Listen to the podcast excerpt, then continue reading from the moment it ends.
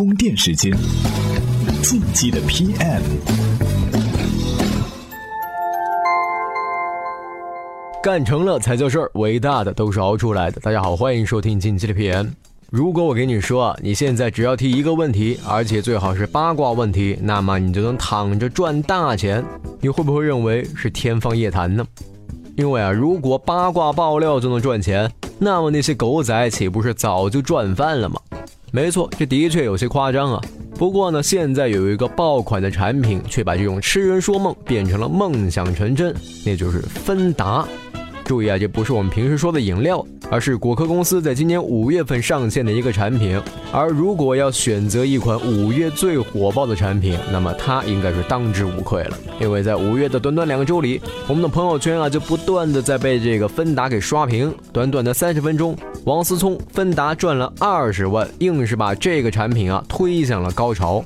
哎，那么这个突然火爆起来的产品究竟是怎么回事呢？为什么突然火了起来呢？今天我们来聊一聊这个问题。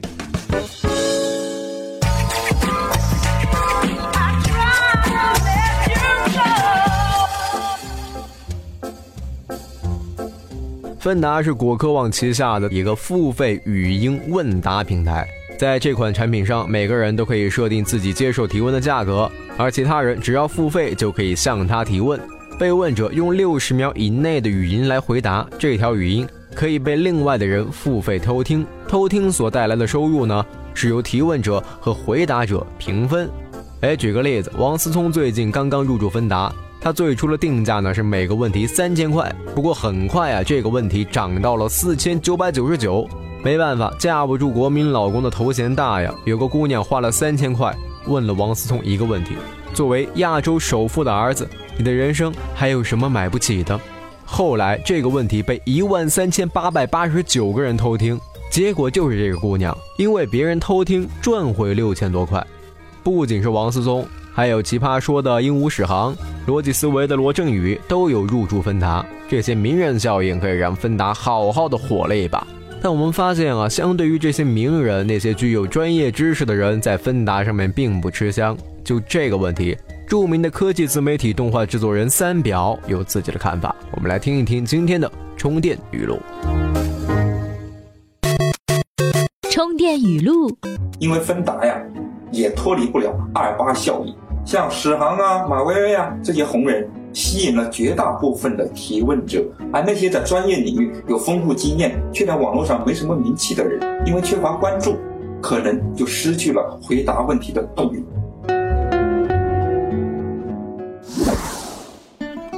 不管过程如何啊，我们看到的是芬达确确实实爆红了。虽然在一开始，我以为它会和知乎曾经推出的直呼一样，成为一个三天热度的现象级产品，但是啊，从目前的持续活跃度来说，并不是我想的那样。因为芬达持续的制造了朋友圈的话题和热点，似乎摆脱了昙花一现的可能。虽说是这样，但这些名人不出意外，应该是果壳高层刷脸刷来的。前期参与帮忙，哎，还可以。如果没有持续的刺激和需求，那就很难让人留下来。芬达在产品设计上的易用性极强，上手很容易，分享也很简单，但是还是有一些比较严重的问题和限制。下面我们就来简单的说一说。首先是入口的问题，芬达基于微信体系，目前的官方入口就是在行的公号菜单。虽然用户可以关注想关注的人，也有自己的主页，但是入口太深，想点进去很复杂。一般来说，如果想要看自己的芬达主页，要直接在朋友圈搜索的链接进去，或者在微信相册中查找历史才可以，这样就显得很麻烦，影响了用户体验。其次呢，就是用户的留存动机，你看啊。现在芬达的问答时间固定是六十秒，而这不可能是一个解决具体技能和知识类问题的答案长度。如果按这个形式发展下去，芬达能够成为语音类知乎的可能性也不大。那么，什么动机能够留住用户呢？这是一个问题。最后啊，就是未来的发展方向了。现在芬达可以说是站在一个分岔口上。如果要流量，那肯定是娱乐化更容易了，而且这个产品的形态也是娱乐化的，所以这是一条更顺的路。但啊，这就违背了初心，因为按照 G 十三，也就是果壳创始人兼 CEO 的说法，从科学松鼠会到果壳，它一直在走的是一条知识变现的路。不出意外的话，芬达诞生的初衷啊，应该不会跑偏这条主线太远。但现在看来，显然已经跑偏了。这就像是啊，本来在为了知识女神战斗，突然发现旁边有个更漂亮的。可是呢，自己已经说了多年，这知识女神是这辈子最爱了，所以不知道该选谁。说到这儿啊，问题就来了。芬达以后会变成什么样？是继续坚持知识就是力量的高清形象呢，还是妥协成为一个完全的社交性质产品呢？哎，我们不妨来猜一猜：如果芬达将众多的大 V 和明星聚集在一起，有鹿晗、TFBOYS、王思聪、Papi 酱这样的明星或者网红，也有张小龙、雷军、罗振宇这样的企业家或者学者。举个例子，如果鹿晗的问题是两千块一个，他的粉丝很愿意花钱。问问他怎么挑女朋友，接着就有十万甚至五十万个粉丝偷听这个问题。那么鹿晗不仅会有可观的收入，还能形成影响力，而粉丝想了解鹿晗个人方面的事就会非常多，所以他永远都有答不完的问题。这也就是说啊，给鹿晗持续使用这个产品带来了动力。另外还可以推出另一个功能，叫做我也想问。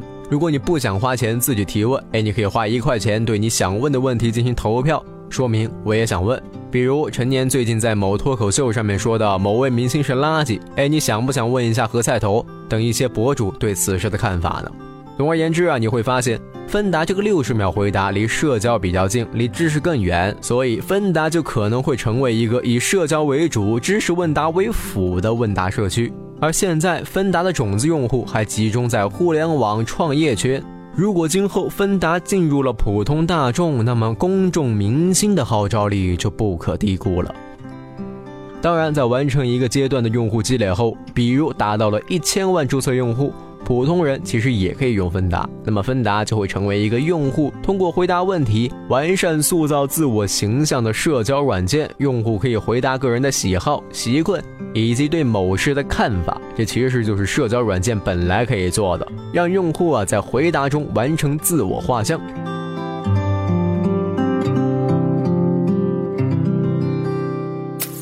今日关键词。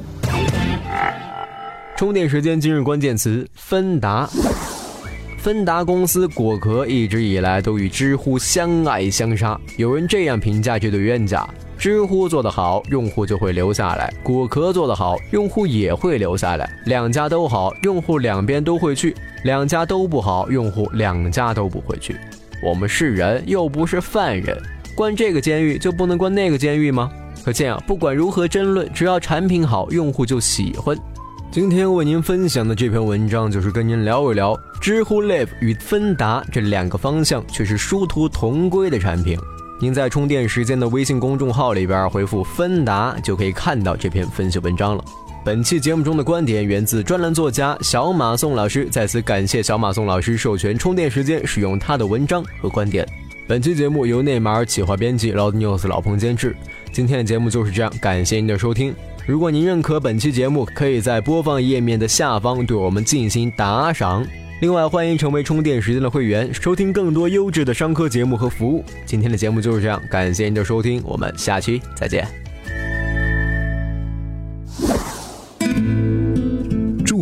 网云笔记工具产品印象笔记已经成为充电时间战略合作伙伴，所有充电时间会员将获得一份印象笔记提供的价值一百四十八元的高级账户。